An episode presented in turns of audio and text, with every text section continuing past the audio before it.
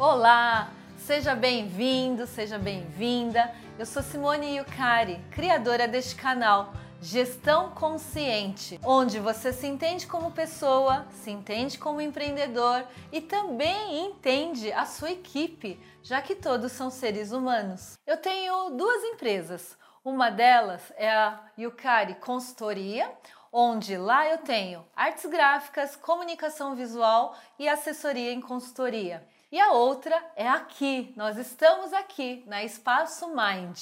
Tenho consultórios para locação, tenho atendimento individual e também temos auditórios onde você pode locar para workshop, palestras, cursos, ok? Nós estamos abertos. Meu objetivo nesse canal é que você, empreendedor, autônomo, dono de negócio, tenha insights ao ouvir essas trocas de casos onde eu pretendo trazer e através disso você não fique mais sozinho.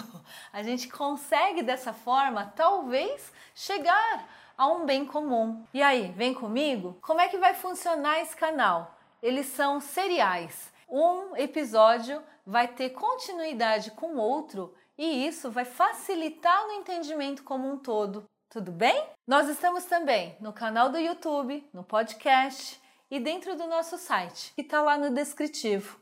Pode acompanhar. Lembrando, eu sou Sansei, neta de japoneses, né? E isso também faz parte de tudo que eu construí como eu sou. Sou segunda filha de quatro irmãos também.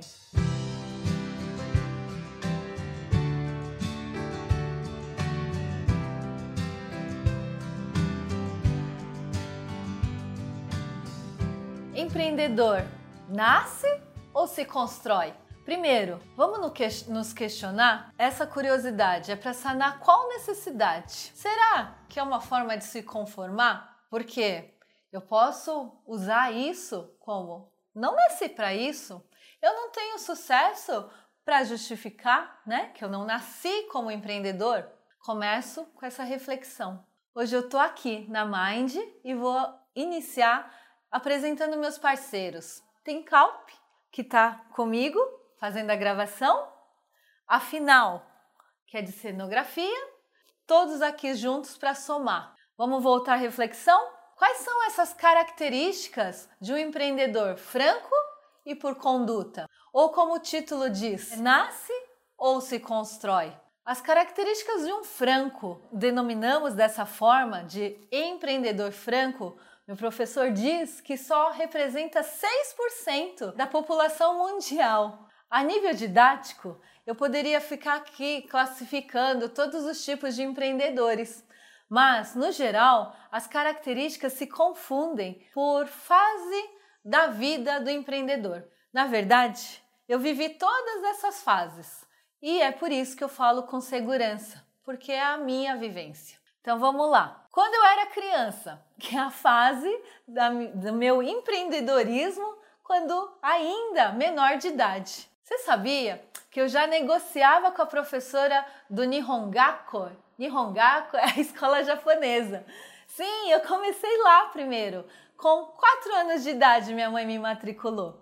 E aí, eu gostava tanto de origami e a sensei, que é a professora, me destinou uma responsabilidade. Ela pediu assim: toda sexta-feira, Yukari, você traz um origami diferente. E aí eu peguei isso como responsabilidade. Eu tinha o maior prazer de separar e ensinar para os meus amiguinhos. Isso foi num período que levou acho que de 8 anos de idade até os 14 porque com muita dor eu tive que sair do Nihongaku. 14 anos eu já estava no Senai. E aí esse período integral, eu não estava conseguindo reconciliar os horários, eu tive que sair. E aí a professora perguntou: "Yukari, o que que você quer levar aqui da nossa escola para você lembrar?" Aí eu escolhi, sabe o que? Eu tenho até hoje. Eu escolhi a guilhotina da Sensei. Eu levei para casa, minha mãe até se assustou. E sabe que a guilhotina é de uma qualidade tão boa que até hoje eu lembro disso. E ela tá boa, viu? Eu ainda uso. Então, a próxima fase, quando eu era jovem, como eu disse, entrei no Senai. Eu fiz dois Senais. Isso talvez me deu a estrutura é, de entender como é que funciona o processo produtivo. E aí também, como o Senai que eu fiz era longe, era em outra cidade, e aí eu adolescente pensei, vou querer dormir mais um pouco, o que, que eu posso fazer? Comecei a investigar quem é que estava no Senai, nessa unidade, que era de São Paulo. Qualquer um servia, professor, coordenador, qualquer um. E eu montei meu itinerário. E com isso, olha, ganhei quase uma hora para dormir a mais. Fora isso, lá no Senai também, no Nihonjin tem uma palavra que é muito forte, que é o motainai, né? É o desperdício. Minha mãe, ela não me dava nem um trocadinho, mas eu chegava no Senai, eu ouvia, eu sentia aquele cheiro bom de comida do bandejão e eu só queria experimentar. E aí minha mãe falou assim: vai inventar alguma coisa, vai trabalhar.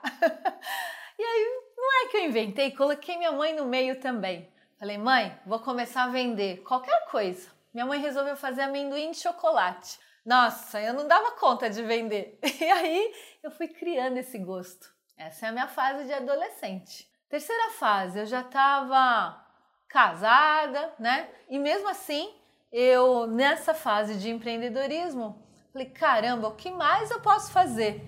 Eu lembro que quando solteira, eh, nessa fase do Motainai, eu juntava todos os papéis, tudo que a empresa ia jogar fora. Eu levava para casa dos meus pais e comecei a fazer kirigami. Kirigami é uma técnica japonesa também. Diferente de origami, o kiri tem corte. E eu comecei a montar minha linha de cartões, né? Comecei a fazer é, e postar uh, em todos os shoppings. Tinha aquela feirinha de artesanato e foi lá que eu comecei quando casada já, eu tinha que fazer, continuar nesse processo, porém livrando o final de semana. Comecei a atender as empresas, graças a Deus, empresas boas que até hoje são meus clientes. Tudo isso é, eu posso dizer que foi mesmo um aprendizado, uma conduta de empreendedorismo que está comigo e eu posso dizer sobre o empreendedor franco. Algumas características, né? Nós, desde pequenos, somos assim, motivados a isso? E que tipo de adulto a gente se torna? Nós somos adultos inquietos. Estamos sempre à procura de algo para satisfazer. Somos realizadores, sim, mas temos essa autoestima muito alta e, e às vezes isso também traz uma característica que não é muito boa. Às vezes a gente é arrogante. e agora, com essa consciência, justamente pelo canal, canal que se chama Gestão Consciente, é que eu quero trazer um pouco disso para vocês que estão aí ouvindo. O que pega? Quando o empreendedor é franco, devido a essa característica, a gente tem o poder, essa, esse julgamento pelos outros. Que os outros não estão na mesma velocidade que a gente, que os outros não têm a mesma capacidade, então, essa superioridade é que torna o arrogante. E eu, não contente com isso, eu fui entender esse processo, fui estudar para poder me autoajudar. E foi aí que eu percebi o quanto eu era nociva para minha equipe. Graças a Deus, né? Quando a gente tem consciência, a gente tem a possibilidade de corrigir. E isso é muito bom. Então, Desde a gestação, eu vou contar o que é que motivou eu ser uma empreendedora franca. Minha mãe, na segunda gestação, que era a minha, ela tinha uma expectativa.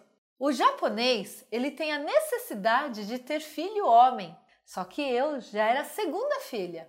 Então, minha mãe esperando o menino e eu novamente outra menina. Essa ansiedade da minha mãe passou para mim. E fora isso, como é, eu já era segunda, ela deixava me chorar, sabe? E esse choro que a gente diz falta de leite, que não é na verdade ao pé da letra, mas sim a falta de acolhimento, me fez ter sinapses onde eu gravei em que tipo de adulto eu vou ser. Esse adulto que é autossuficiente, já que eu chorava, minha mãe não chegava, eu criei isso dentro de mim. Então, esse tipo de adulto que eu sou, posso dizer que hoje eu entendo que fez parte. O bom é que eu perdoei meus pais. Aliás, quem sou eu para perdoar, né? Quando a gente perdoa, é como se eu fosse maior que eles. Imagina, na época eles fizeram o melhor e eu aceito isso. Isso tudo fez com que eu fosse uma adulta com muita chama, muita vontade de querer vencer, de querer estar sempre negociando. Vamos lá. Outra, outros pontos que eu posso te falar é em relação à falta de paciência. Também está ligado a um tipo é, de julgamento. Então, quando eu entendi que era isso, essa minha paciência começou a surgir de uma forma natural posso dizer que hoje eu estou mais tranquila. Vamos falar do outro empreendedor? O empreendedor por conduta. Na verdade, eu sempre é, tive pessoas ao meu, meu redor que tinha sim uma pegada de empreendedor, mas que na infância não tinha passado por isso. Lembra daquela falta de leite? Ele não teve. Ele sim foi acolhido, foi to totalmente atendido. Então, essa falta de leite não houve. Que tipo de criança ele se tornou? Uma criança mais serena, uma criança mais paciente. E quando adulto, esse que virou empreendedor é um empreendedor de conduta. Entenderam? Então, características deles? Olha como eles são mais funcionais. Funcional é aquela pessoa que consegue lidar com o seu sentimento, ele consegue driblar muito bem, coisa que o empreendedor franco tem uma dificuldade. Ah, uma coisa que eu esqueci de falar. O empreendedor franco, ele não tem medo de arriscar. Então, ele entra de cabeça no negócio, entra no outro e puff, ele quebra quebra com muito mais facilidade. E sabe por que eu imagino que eu não tenha quebrado? Porque eu tenho esse lado nipônico muito forte, né? E o japonês, ele tem um tipo de cultura onde a disciplina é muito forte. Então, eu imagino que esse contrabalanço que eu tive na minha educação fez toda a diferença. Vamos voltar à conduta? O empreendedor sob conduta, ele é funcional, como eu disse, é mais pé no chão. Isso a gente visualiza como, nossa, alguém que tem medo, tem receio? Não! Quando você tem um sócio que é por conduta, ele sim é responsável por segurar aquele franco, porque senão ele não tem limite. Então, o por conduta, ele tem essa característica de fazer cálculo, ver viabilidade. É possível? Não é? É agora o tempo? Será? Vamos esperar. Ele vai brecando o franco. Então, nesse ponto, se você está imaginando de ter um sócio, primeiro se localize. Eu sou franco, eu sou por conduta e faça a sua melhor escolha, porque eu digo que sociedade é igual casamento mesmo. Você precisa conviver com a pessoa, você precisa aceitar essas características da pessoa, você precisa entender o lado bom dele. E tudo isso para mim é um grande aprendizado. Hoje eu tenho um sócio aqui na Mind, aprendo muito, a gente troca muito e só tenho que agradecer. Bom, como eu disse, eu me encaixo como franco, porém eu percebo mesmo que a minha etnia, como eu disse, ela é tão forte e aí eu vou levando com essa noção de que ser mais funcional é o ideal. E a todo momento eu fico me policiando, né? Sabe por quê? Nós, donos de negócio, a gente influencia demais a equipe. Aí tem cliente que pergunta assim: "E aí, a empresa fica com a cara do dono?" E eu te respondo que sim. Fica mesmo, né? Toda essa ansiedade que o dono de negócio tem, a gente passa para o funcionário. Então, se ele tem certeza, o funcionário fica inseguro. Se o dono ele é seguro o suficiente, otimista o bastante, esse funcionário fica com você. É muito claro que salário não define tudo mesmo não. É a sua forma de conduzir é que faz a diferença. Isso que me fascina. O quanto o dono de negócio tem essa responsabilidade. Dá um pouco de medo? Sim, dá um pouco de medo. Você é responsável por tantas famílias que dependem de você.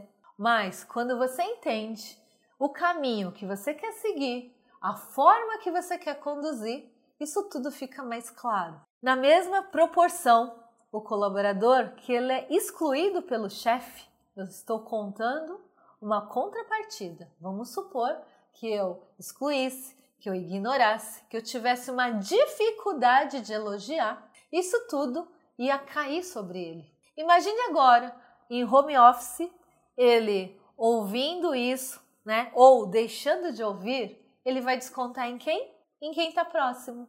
Na esposa, no marido, nos filhos. E você entende que isso desencadeia com uma velocidade? Então, foi por esse motivo muito forte que eu resolvi me curar. Uma vez que eu sou responsável por várias famílias, eu estando bem, eu tenho essa consciência de que eu posso fazer um mundo melhor. É muito sonhadora?